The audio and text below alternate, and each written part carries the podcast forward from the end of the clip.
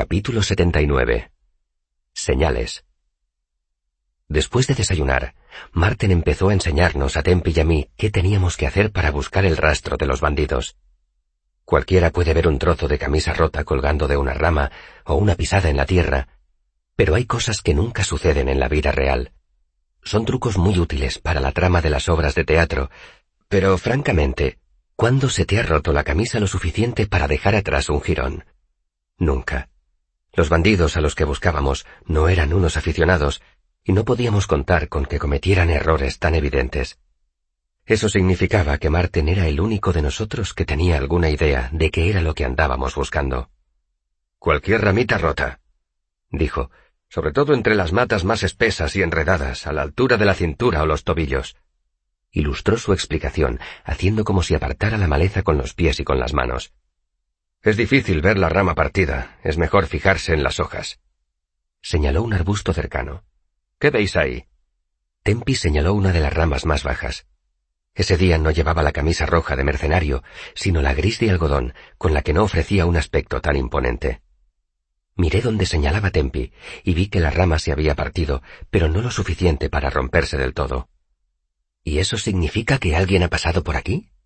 Pregunté. Marten encogió los hombros para colocarse bien el arco que llevaba colgado. Sí, yo. Eso lo hice anoche. Nos miró. ¿Veis que incluso las hojas que no cuelgan raro están empezando a marchitarse? Asentí con la cabeza. Eso significa que alguien ha pasado por aquí hace aproximadamente un día. Si han pasado dos o tres días, las hojas se ponen marrones y mueren. Si ves los dos tipos de hojas cerca unas de otras... Me miró. Significa que alguien ha pasado más de una vez por la zona en días diferentes. Exacto. Yo estaré ocupado explorando y buscando a los bandidos. Vosotros tendréis que tener las narices pegadas al suelo.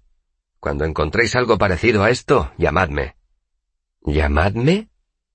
Tempi hizo bocina con las manos y giró la cabeza en diferentes direcciones. Abrió un brazo hacia los árboles de los alrededores y se llevó una mano a la oreja como si escuchara. Tienes razón, convino Marten frunciendo el entrecejo. No podéis poneros a gritar. Se frotó la nuca con gesto de frustración. Maldita sea, no lo hemos planeado detenidamente. Yo sí lo he planeado detenidamente. Dije sonriendo, y me saqué del bolsillo un rudimentario silbato de madera que había tallado la noche anterior. Solo producía dos notas, pero no necesitábamos más. Me lo llevé a los labios y silbé. ¡Tatadí!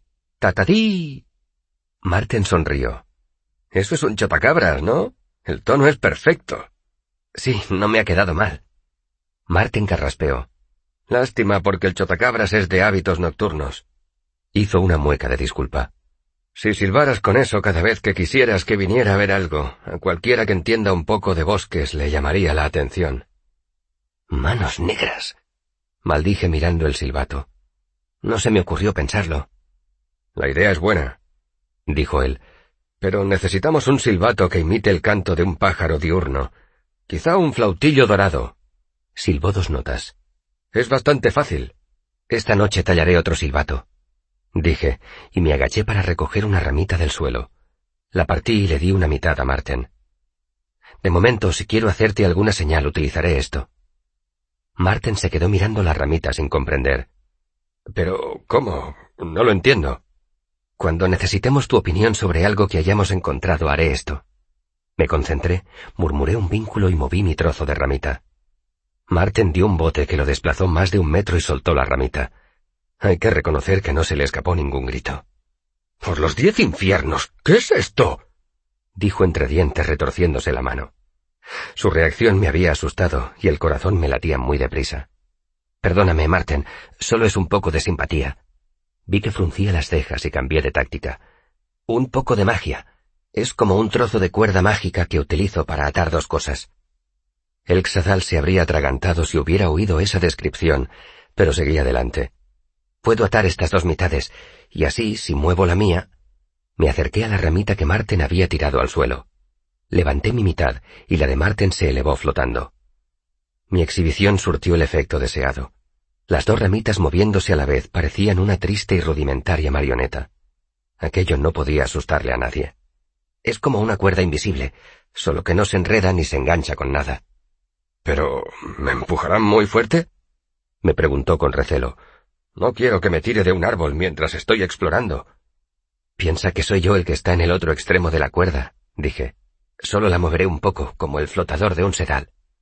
Marten dejó de retorcerse la mano y se relajó un poco. Es que me ha asustado, dijo. Ha sido culpa mía, admití.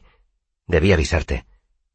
Recogí la ramita y se la di a Marten con deliberada tranquilidad, como si no fuera más que una ramita normal y corriente.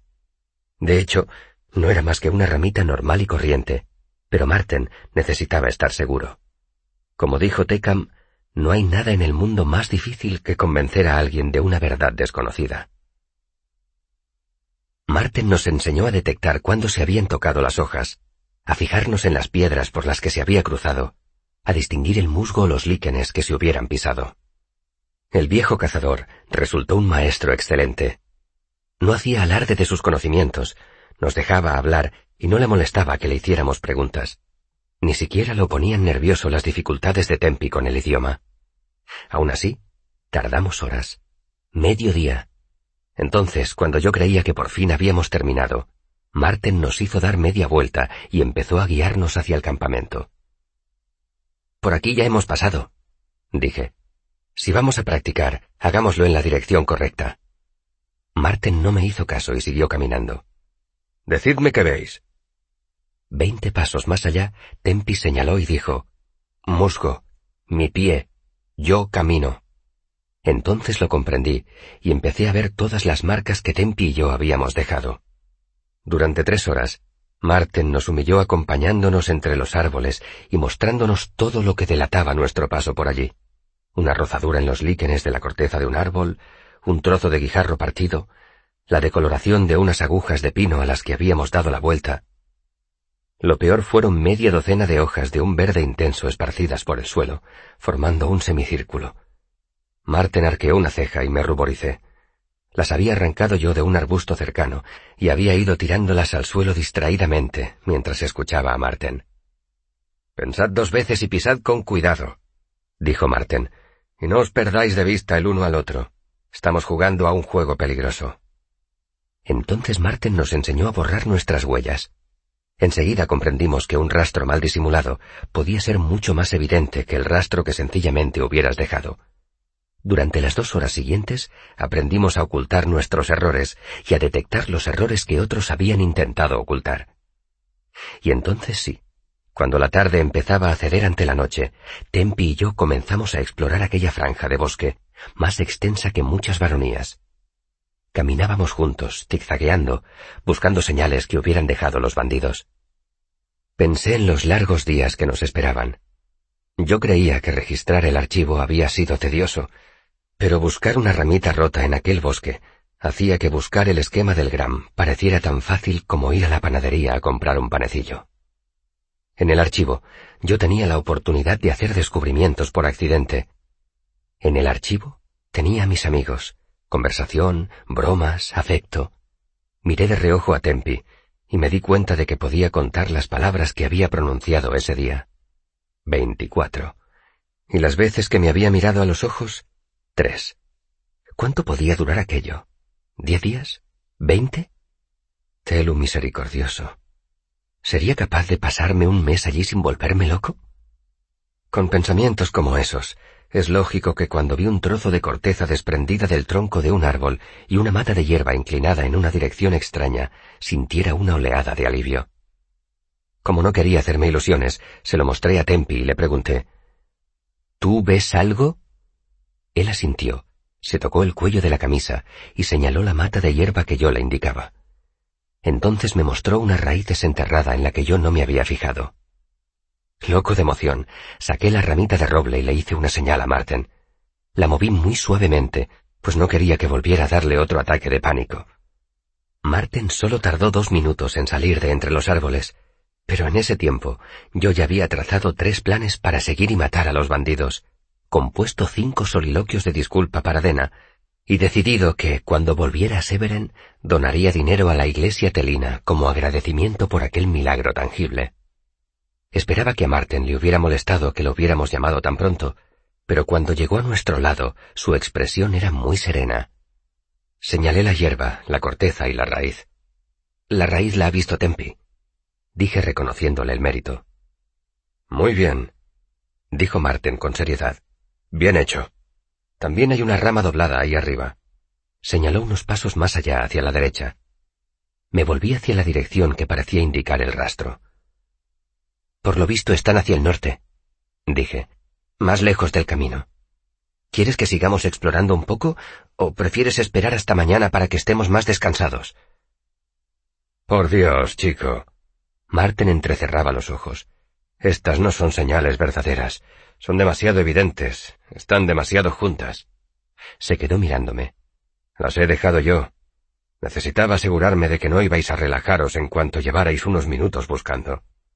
Mi euforia descendió de golpe desde algún lugar de mi pecho y aterrizó alrededor de mis pies, rompiéndose como un tarro de cristal que se cae de un estante alto. La cara que puse debía de dar pena, porque Marten se disculpó con una sonrisa. Lo siento, debí decíroslo. Seguiré haciéndolo de vez en cuando todos los días. Es la única forma de permanecer alerta. No es la primera vez que busco una aguja en un pajar, ¿sabes? La tercera vez que llamamos a Marten, nos propuso hacer una apuesta. Tempi y yo ganaríamos medio penique por cada señal que encontráramos, y él ganaría un sueldo de plata por cada señal que nosotros no detectáramos. Acepté de buen grado. Eso nos ayudaría a mantenernos alerta, y además, una apuesta de cinco contra uno parecía bastante generosa. Eso hizo que el final de la tarde transcurriera deprisa. A Tempi y a mí se nos pasaron por alto varias señales un tronco movido de sitio, unas hojas esparcidas y una telaraña rota. La telaraña me pareció una injusticia, pero aún así, cuando volvimos al campamento esa noche, Tempi y yo llevábamos dos peniques de ventaja. Durante la cena, Marten nos contó la historia del hijo de una joven viuda que se había ido a buscar fortuna. Un calderero le vendió unas botas mágicas que le ayudaron a rescatar a una princesa de una torre perdida en las montañas. Dedan asentía con la cabeza mientras comía y sonreía como si ya hubiera oído aquella historia. Jesper reía en unas partes y daba gritos ahogados en otras. Era la espectadora perfecta. Tempi estaba completamente inmóvil, con las manos recogidas sobre el regazo, y no mostraban aquel nerviosismo al que yo ya me había acostumbrado. Permaneció así hasta que Marten terminó de contar la historia, escuchando atentamente mientras se le enfriaba la cena. Era una buena historia, había un gigante hambriento y un acertijo, pero el hijo de la viuda era listo y rescataba a la princesa y se casaba con ella. Era una historia que yo ya conocía, y oírla me recordó tiempos lejanos, cuando yo tenía un hogar y una familia.